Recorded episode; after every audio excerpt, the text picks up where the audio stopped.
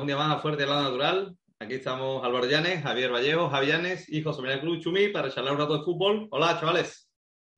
Buenas, ¿qué tal? Muy buenas. Muy buenas.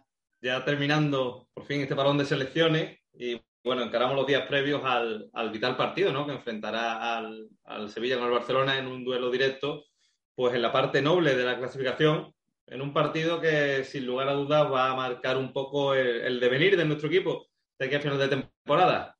Y aunque, como no podía ser de otra forma, está en el parón de selecciones, se nos, se nos lesiona gente, la lesionado Delaney, parece que bueno, que recuperamos algún efectivo, ¿no? Ya hemos visto como a Requi, a Papu, a Diego Carlos ya están necesitados en el equipo. Así que tenemos mucho mono de fútbol y muchas ganas de, fútbol de clubes, por lo que hoy queríamos tener una tertulia pura futbolera de aficionados.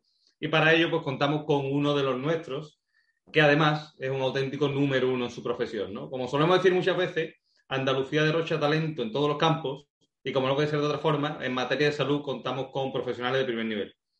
En este sentido, todo el mundo en la ciudad conoce a Marpedental, la clínica de salud bucodental, que capitanea nuestro invitado de hoy.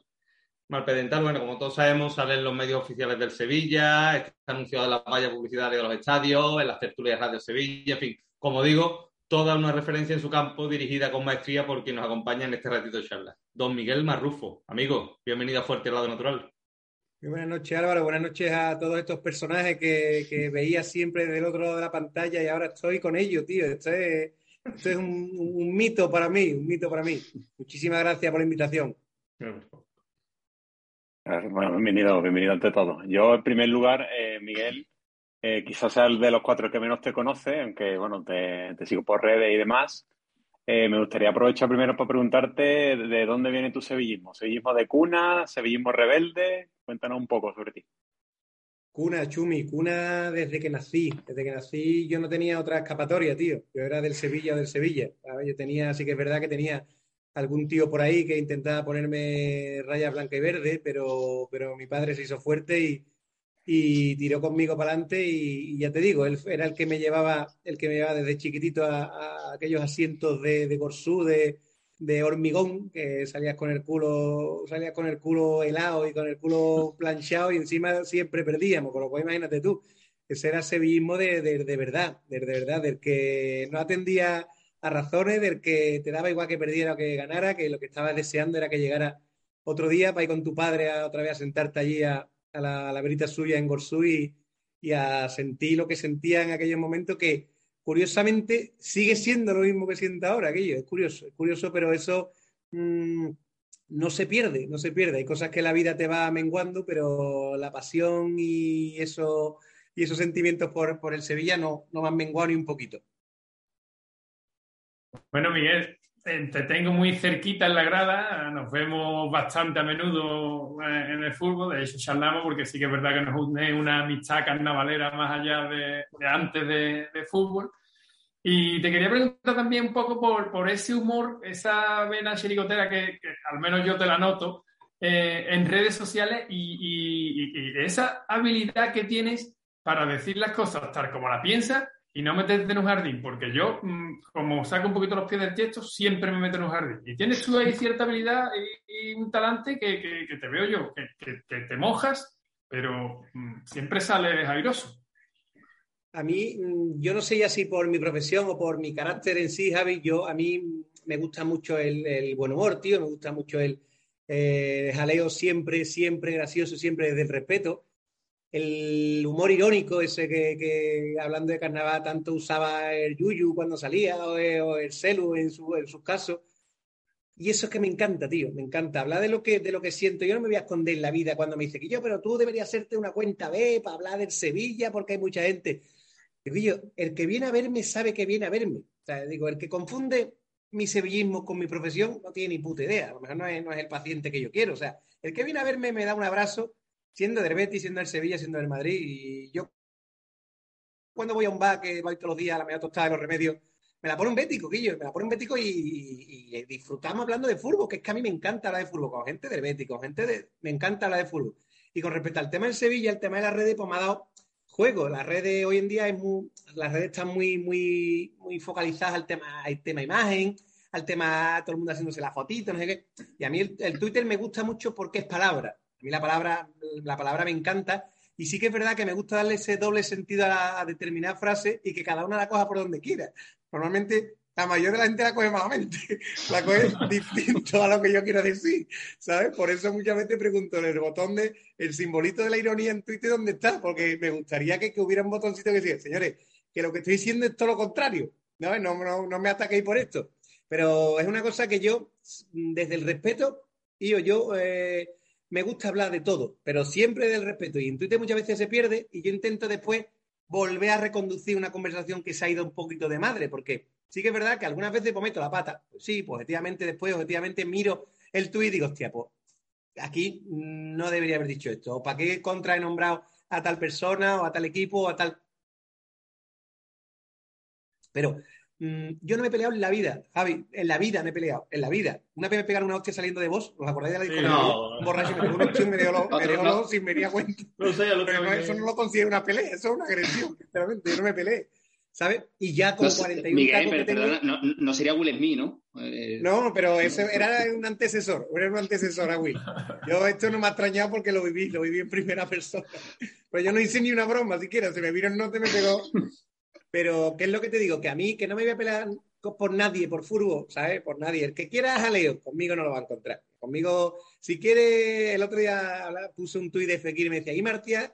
Y digo, Martía es una maricona puse. Y Martía es una maricona. Digo, Martía hasta ahora, pues lo que ha hecho es, o que ha hecho Martía. Pues nada, yo estoy, te estoy diciendo, y no, no, yo me voy a obcecar con, con determinados comentarios porque es absurdo. Yo creo que entrar en diatribas en ese sentido es una tontería. Yo prefiero quedarme con lo bueno que tiene la red, que tiene mucho, que tiene mucho. Yo, por ejemplo, el hecho de conocer a ustedes, a ti, Javi, te conozco hace más tiempo, pero ustedes, si no es por redes, a lo mejor no coincidimos en la vida, ¿sabes? Y he conocido gente muy, muy, muy, muy, muy, muy importante en mi vida por redes y saco gente y ves en redes eh, la, la, la, capacidad que tiene la gente, tío, de invención, de crear, de humor, que, que, que, el humor al final es, lo que al final nos mantiene aquí, Guillo. Pues, esta charla va a ser de sevillismo, pero seguro que nos lo vamos a pasar bien. Por lo cual, si tú me dices, Guillo, vamos a hablar y hay que estar serio porque hay que hablar de que a ver si quieren echar y por lo mismo te digo, Guillo, Javi, no es, no es mi sitio.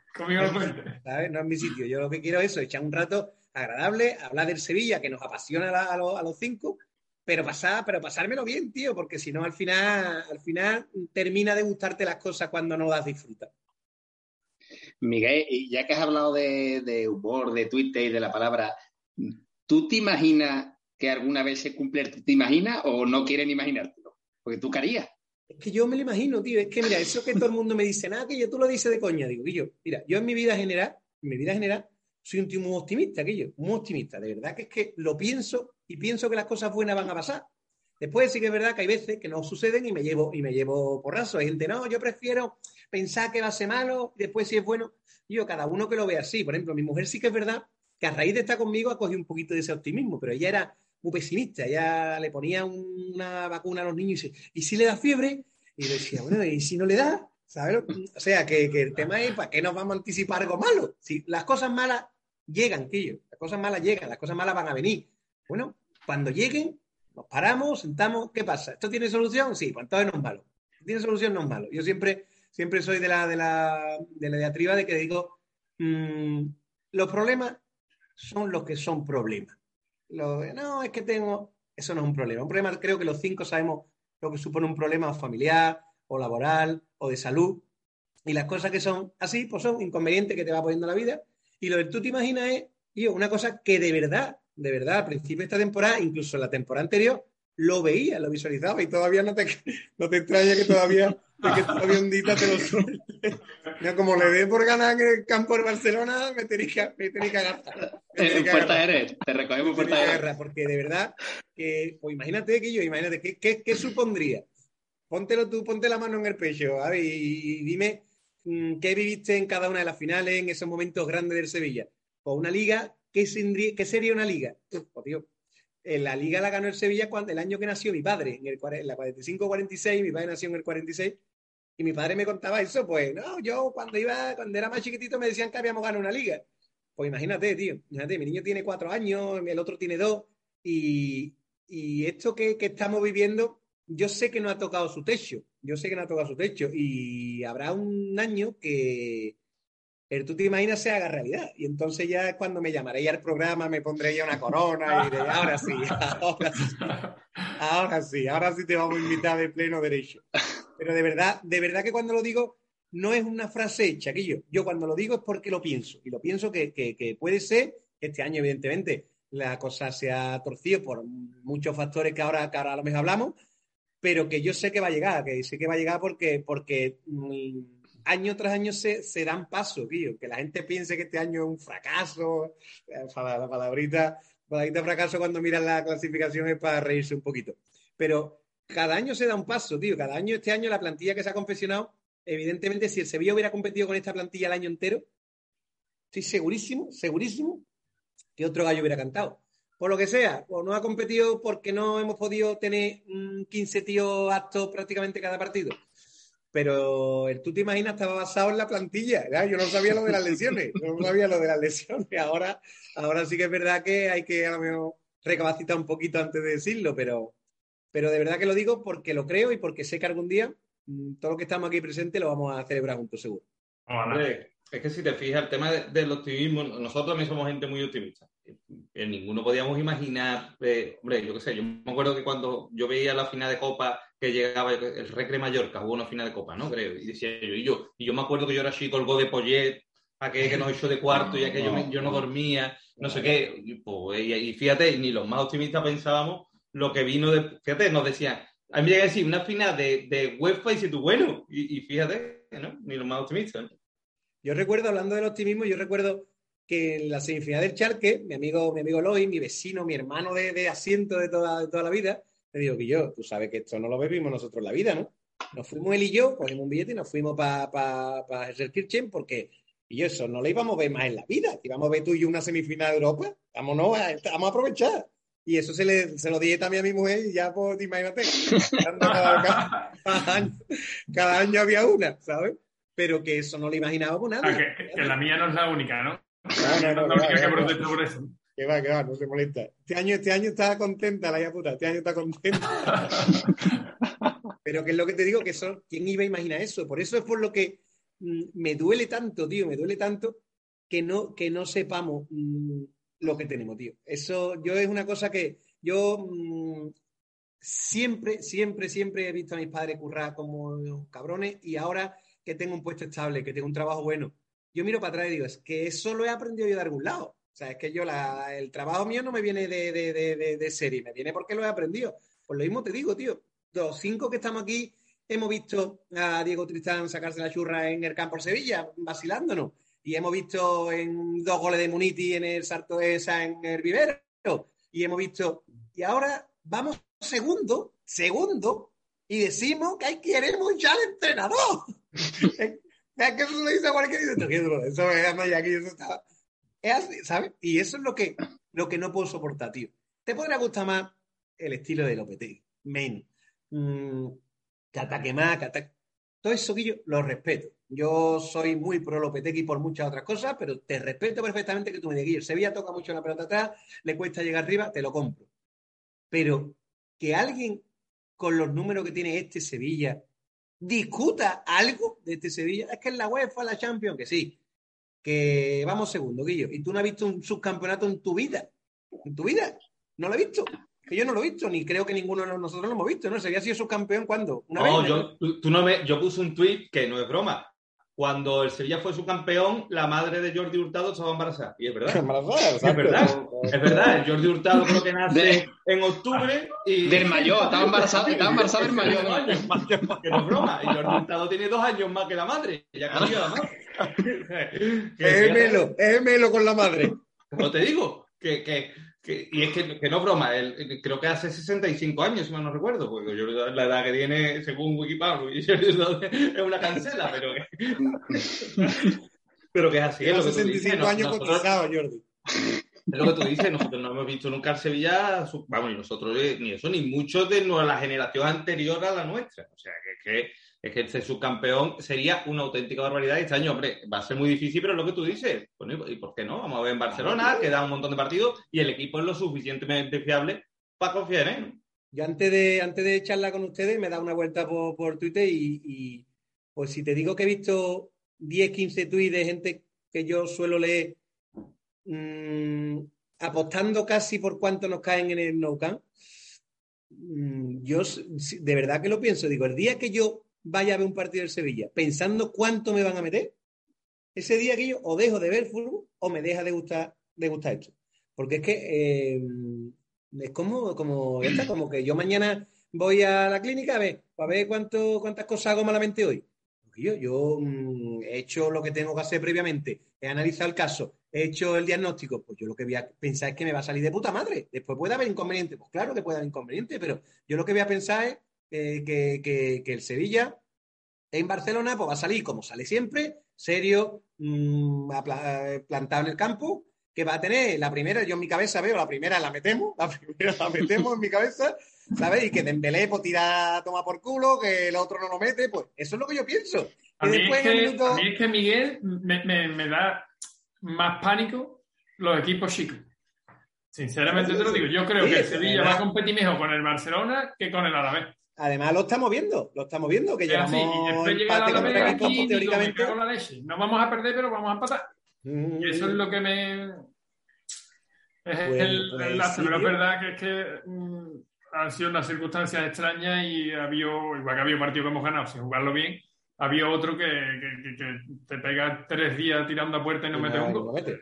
Pero bueno, eso, eso está dentro, dentro al final de una temporada, eso sabes que puede pasar, ¿sabes? Con lo cual, el tema es, el tema es lo que, lo que creo que, que el punto de inflexión este año, evidentemente, aparte de alguna decisión arbitral que es más que discutible por, por todo lo que sabemos, el tema de la lesión es algo que, ha mm, diezmado por completo la temporada. O sea, no es lo mismo esta, este, salir a cualquier campo con un 11. Al final, en cada, en cada partido has puesto un 11 competitivo, seguro, sí, porque el Sevilla tiene 20 tíos muy buenos.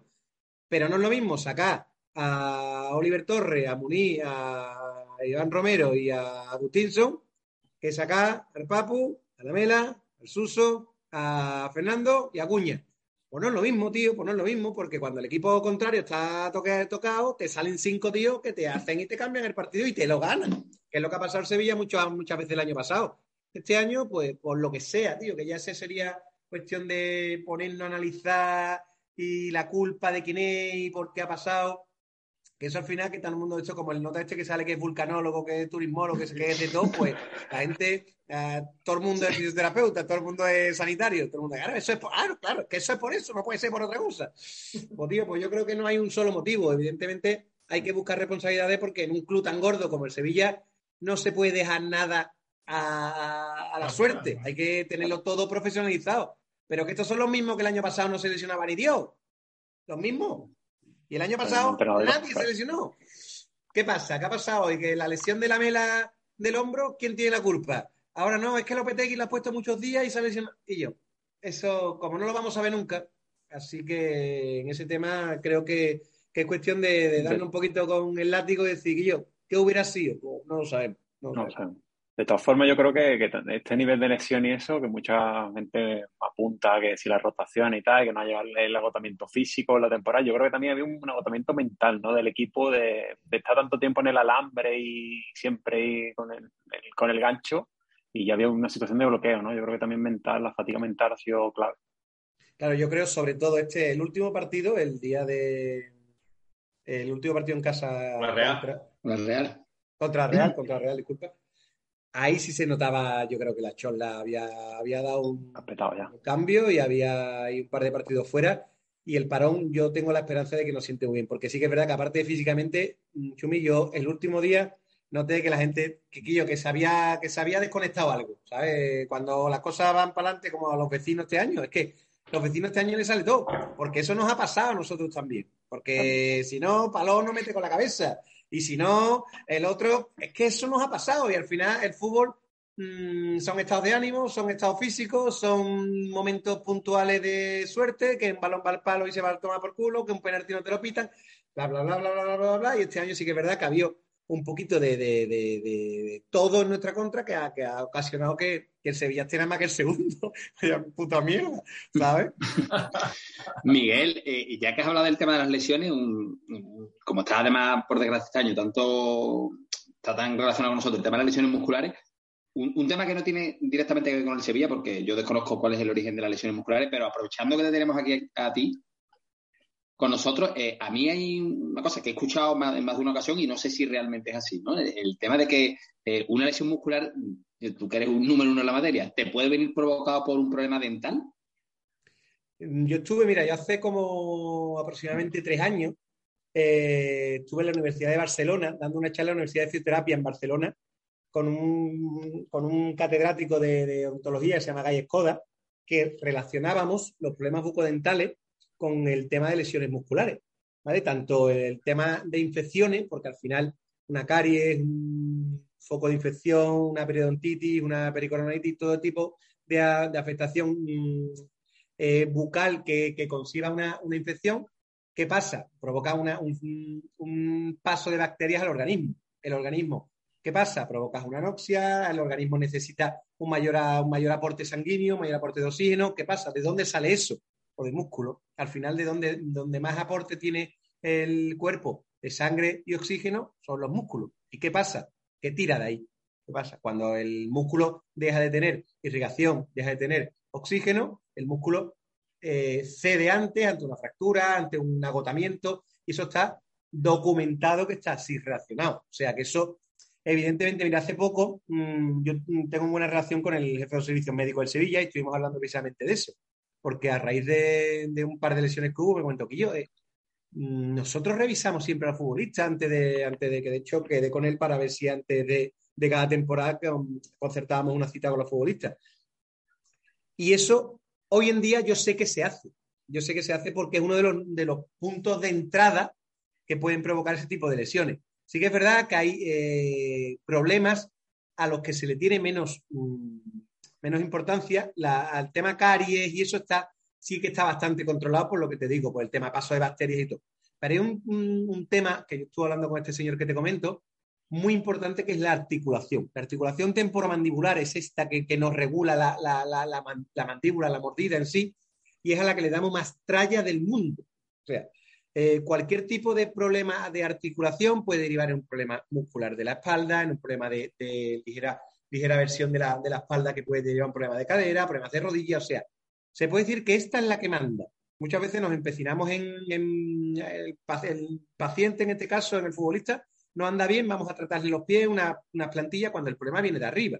Estamos hablando de que es una articulación que se lleva prácticamente el 95% de la carga tensional. Y hoy en día, por los cinco que estamos aquí, seguro que la reunión esta no la hemos preparado eh, plácidamente hace tres cuartos de hora con la cervecita, sino que estamos, y yo que voy a dejar un momento al niño, no, hostia, pues mañana tengo que preparar por... Y eso es, mm, mm, mm, en vez de darle un porrazo a las paredes y pegar cuatro gritos, nos lo tragamos. Y, y por los futbolistas, imagínate, los futbolistas al final son personas, aquello. Y cuando un futbolista al día siguiente tiene que jugar en Barcelona, aunque está acostumbrado, yo estoy seguro que no está dándole vuelta a la chorla y está diciendo, y tiene problemas también en su casa, porque los niños también son chicos, y eso al final hace que funcionalmente haya descompensaciones articulares, descompensaciones musculares, que yo estoy seguro que muchísimos de los problemas musculares, no en este caso el Sevilla, concretamente, sino eh, deportivos en general, vienen derivados de ahí, que es una, es una articulación a la que le damos mucha tralla, comiendo, que deportistas por final comen muchas veces al día, mm, tragando saliva, meramente tragando saliva, tú cuando tragas saliva Ahora estamos los cinco tragando saliva fijo. traga, saliva. Traga otra cosa. Tú, tú juntas los dientes, al final chocas los dientes otra vez. Otro toque. Nosotros tragamos saliva casi 5.000 veces al día. O sea, estamos hablando que tú, tú, tú, 5.000 veces al día. Más el daño articular que le hacemos con la tensión articular. Y eso al final, mmm, dolores de cabeza. La migraña, hasta hace 10 años, no se ha encontrado un origen eh, físico de la migraña. Yo recuerdo a mi madre de chico que se metía en el cuarto, le dolía la cabeza un montón, y a lo mejor era porque yo había dado por culo toda la puta noche y la pobre mía estaba hasta, encima de mí. Pues hoy en día sí que se le, se le presta mucha atención a dolores de cabeza, a mareo, a cefalea, a dolores de cuello, a contracturas musculares relacionados con esto. Y eso sí que es verdad que eh, se tiene como un poquito menos en cuenta, como que se da por hecho que el futbolista empieza en la cintura, por llamarlo de alguna manera. Empieza en la cintura y problemas musculares de cintura para abajo problemas articulares de cintura para abajo, cuando realmente uno de los principales causas de, disfunciones al final en mordidas, en, pisadas y en todo, viene derivado de la articulación. O sea, que yo estoy seguro que esos clubes a nivel profesional ya están encima de eso, pero eso hasta hace muy poco, muy poco, era un tema que se pasaba por alto, tío. Y la mayoría, de hecho, hay un futbolista, hay un par de futbolistas famosos en la, en la cantera del Barcelona que pasaron por problemas así, que continuamente tenían calambre. Uno era Boyan, ¿os acordáis de Boyan? Pues ya te digo, eh, Boyan era un tío que tenía continuamente calambres musculares, un agotamiento físico que no era muy normal en un niño de su edad, y le derivaron al odontólogo y tenía muchas caries interproximales, que no eran caries visibles, que, y una vez solucionada, mejoró muchísimo el estado muscular de, él.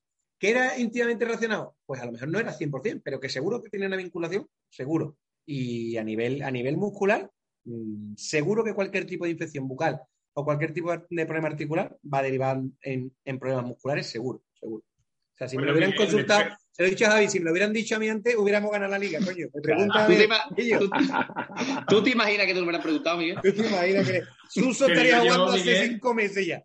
Que llevándonos un poquito al tema personal, mm, ¿para ti es un orgullo que, que, tu clínica patrocine en Sevilla o qué? Porque para mí lo sería, eso, yo qué pues sé, yo lo veo pues algo importante, ¿no? Sí, para mí, para mí es un orgullo mm, grandísimo, pero para mi padre ni te imaginas. Mi padre está, mi padre está todo el puto día viendo la tele en Sevilla, todo el puto día. Y me llama, y me llama y me dice, ah, ha salido otra vez, ha salido otra vez. Digo, ha salido otra vez, no había salido, yo, no sé, ha salido otra vez. Y eh, cuando a lo mejor lo ponen en las barras de esa en la, en la publicidad del estadio, ese es mi, y ya empieza a ese es mi hijo, ese es mi hijo, ese es mi hijo. ¿Sabes? O sea, que la verdad para mí, porque al final vinculo que yo dos pasiones, o sea, la, la mi profesión es una pasión, de verdad que que, al final yo creo que, como todos, creo que en nuestras profesiones pasamos por altibajos, de, estamos más a gusto, estamos un poquito cansados, volvemos a recuperar. Yo llevo unos años en las que, en las que al final, cuanto más sabes de algo, más te gusta. ¿sabes? Cuanto más, sabes de algo, más empieza a apasionarte.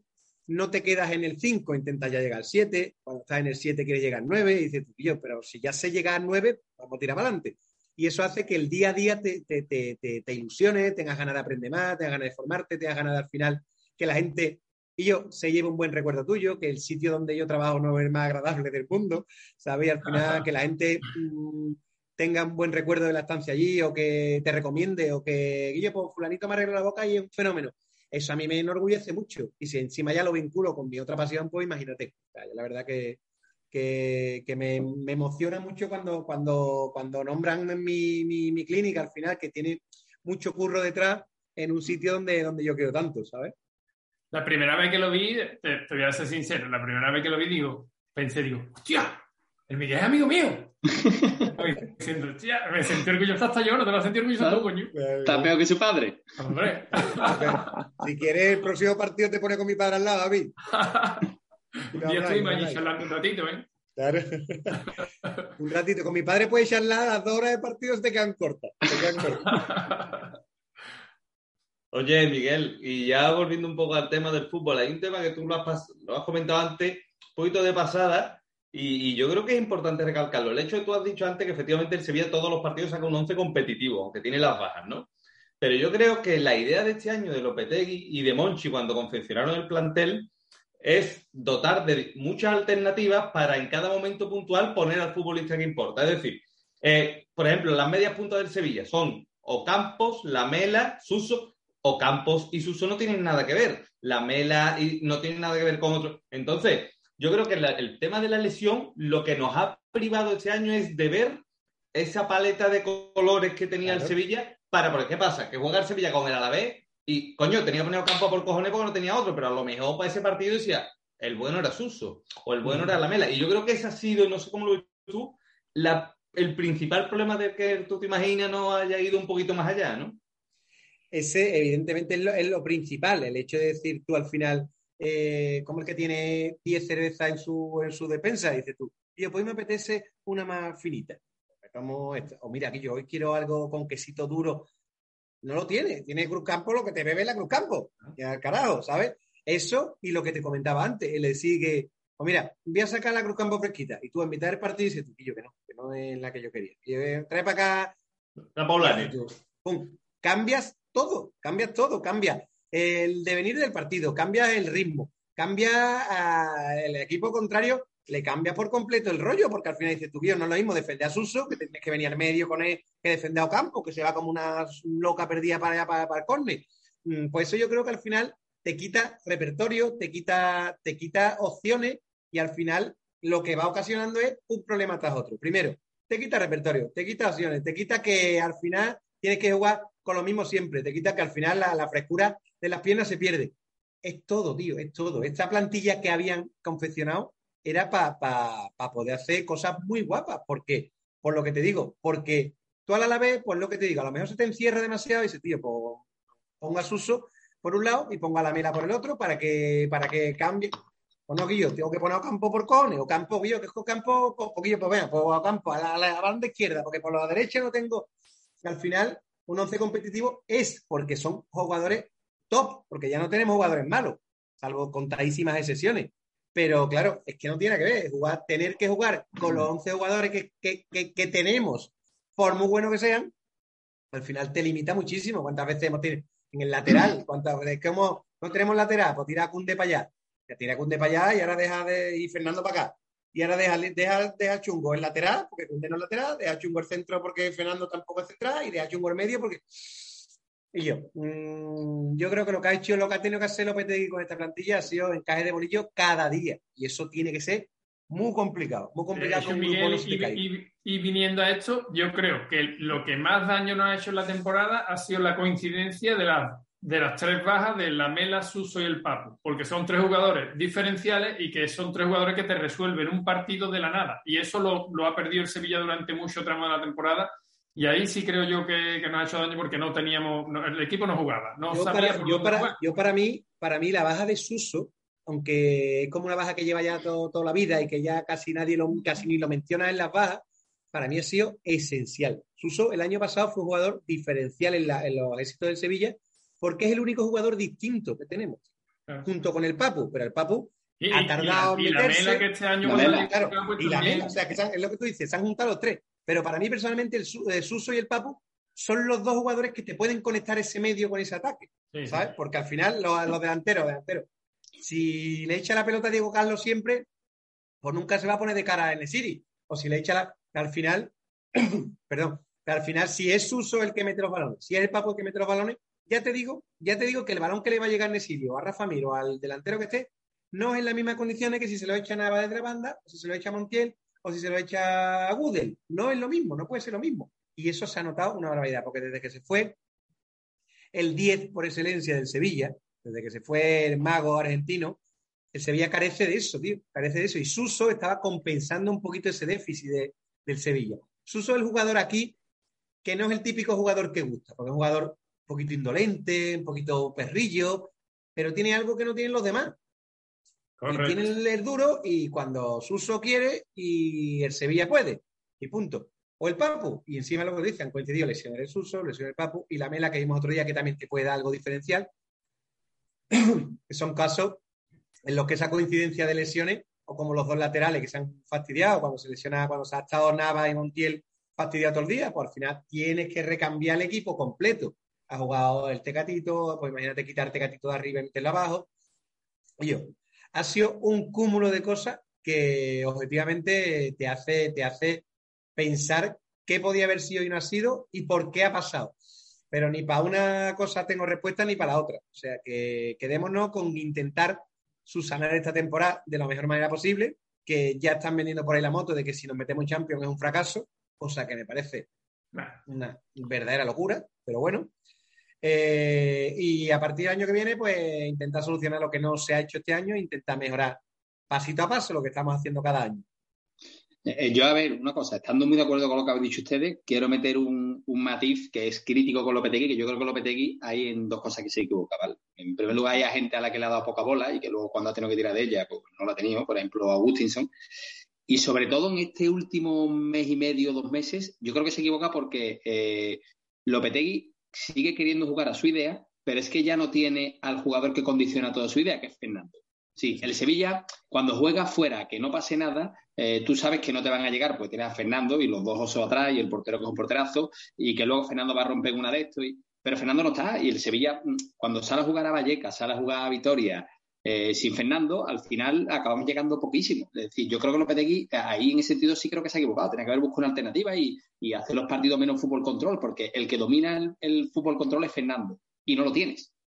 Entonces, si tú no lo tienes, yo, qué sé, busca otra alternativa, busca, sé, juega más rápido, juega a intentar. Mm. Y yo creo que en ese sentido Lopetegui sí que se ha equivocado, ¿eh? de que no, mm, igual que, evidentemente, me parecen importantísimo todas las bajas de las que había hablado, ¿vale? Pero yo qué sé, cuando no, ha estado Suso ha puesto a, jugar a la mela al rato, bueno, cuando ha coincidido y ha hecho, lo ha hecho bien, el PAP, no sé qué, pero para, la baja de Fernando no ha llegado a encontrar la solución. Si os fijáis, eh, el equipo en diciembre incluso, que teníamos también una cantidad de bajas horribles, sacamos una racha de resultados buenísima contra Villarreal, contra, con un calendario dificilísimo, y desde que se ha caído Fernando, mm, el equipo ya no va igual. Y es que yo creo que es que el Sevilla está configurado en la pieza clave absoluta del Sevilla, Fernando, y eso no lo ha sabido sustituir. Y yo ahí creo que sí le echan falta un poco a Lopetegui el, el haber buscado una solución, tío. Totalmente, estoy de acuerdo contigo. Yo estoy de acuerdo contigo, Javi, en eso, pero yo creo que lo que le fallan son los mecanismos en ataque.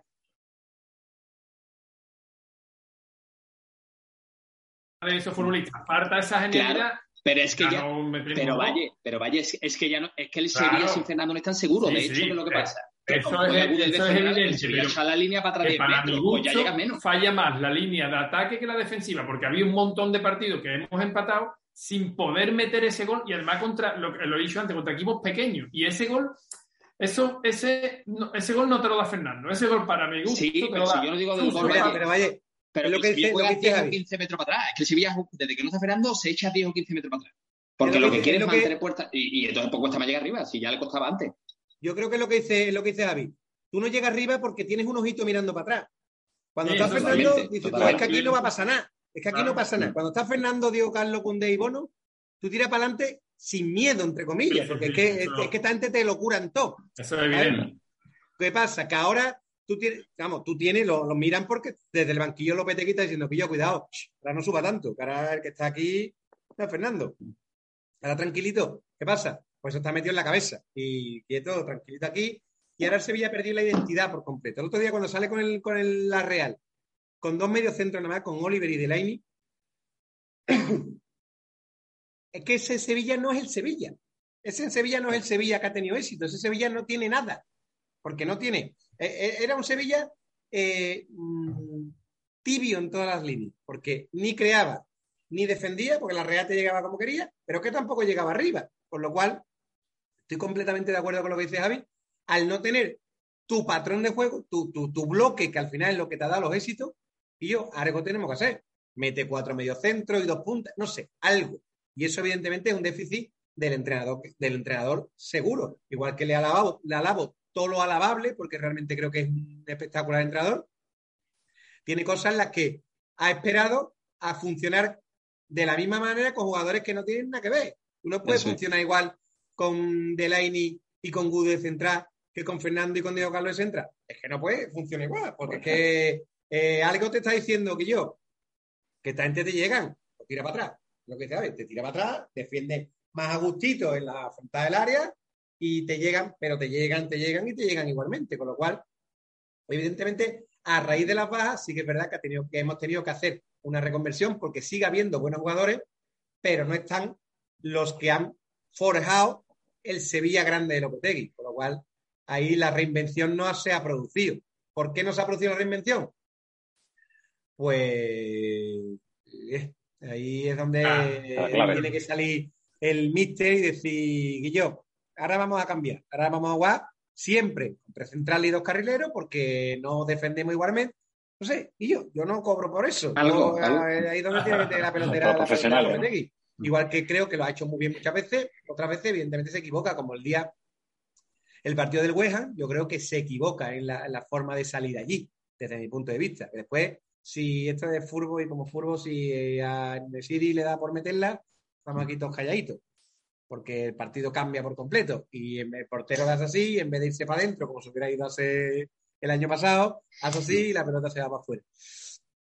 Pero allí sales a entregarte, tristemente, tío. Tú sales allí sabiendo los problemas que tenemos defensivamente, con el público como va hasta allí, con el equipo que va a tirar para adelante como loco, yo no te meta tan atrás, porque ellos te meten, pero si tú ya sales con esa perspectiva, era eh, tiempo, tiempo para que te metieran el primero, tiempo para que te metieran el segundo. Con lo cual, Y sí que es verdad que creo que tiene que ser muy complicado manejar una plantilla con tantas bajas por todo, pero que sí que es verdad que ese plus que se le pide a un entrenador top cuando hay tanto, tanto, tanto déficit, pues a lo mejor le ha faltado en estas últimas, en estas últimas jornadas, sí. Totalmente de acuerdo. Pero vamos, que no lo echaba, ¿eh? Que no lo echaba. yo, te voy a decir una cosa. Creo que eres el primero que larga fiesta aquí de Lopetegui, ¿eh? Ojito que no te van a dejar entrar más en el campo, ¿eh? Yo soy muy, muy, muy pro Lopetegui, muy pro Lopetegui, pero sí que es verdad que objetivamente, es lo que te digo, que yo, a mí, alguien objetivamente me dice que yo, esto se podía haber hecho mejor. Pues sí que es verdad, sí que es verdad. ¿Que me va a sacar una palabra mala de Lopetegui? Pues no, porque creo que lo que ha hecho, o sea, alguien que me ha dado un título, un título, que yo me ha dado un título después de toda la mierda que yo he visto toda mi puta vida. ¿Cómo coño voy a decir yo algo malo de esto? ¿Sabes que no puedo? No puedo. El otro día que estaban hablando del peor once de la historia del Sevilla y a unos metían a Colosiesa, otros metían a Sergio Rico, digo, yo, Colosiesa es muy cortito y Sergio Rico pues, pues, también, pero mm, es, que ganado, es que gente han ganado una copa de la UEFA siendo titular en el equipo. Mm, ¿Qué, qué, qué me va a decir? Eh, que tenemos seis, sí, pero es que me he llevado 30 años sin, sin ver una semifinal, con lo cual, ya te digo, palabras malas sobre alguien que me ha dado tanta gloria y tanta, y tanta felicidad no van a salir en, la vida de mi boca. ¿Sabes que es mejorable? Pues sí, pues igual que todo, tío, igual que todo. El Papu, el Papu creo que es un espectacular futbolista y el año pasado ya empezamos a dudar del Papu. Y todo el mundo está viendo al Papu ahora. Por lo cual, tanto los futbolistas como creo que los entrenadores, como las propias personas pasan por, procesos de adaptación, altibajos, eh, cosas que hacen bien, cosas que hacen mal, pero aún así mm, creo que al final prevalece mucho más lo positivo que tiene, que tiene este grupo de jugadores y este entrenador que, la, que las partes negativas. Eso es lo que al final me quedo. Pues Miguel Marrufo, tío, ha sido un auténtico gustazo este ratito de, charla, este chute de optimismo que nos ha metido de aquí a fines de año que vamos a acabar como moto. Y muchísimas gracias, te deseamos, tú sabes, no solo por la amistad que nos une, sino de verdad que sigan los éxitos en tu clínica, en Malpedental, en todo lo profesional y que tu equipo te dé mucha alegría de aquí a final de año.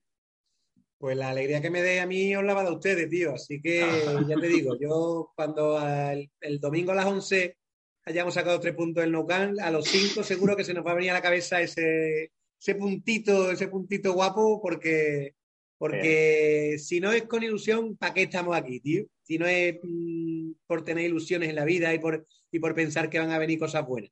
Si nosotros pensamos que el día de mañana va a ser una puta mierda, ¿para qué te va a levantar, tío?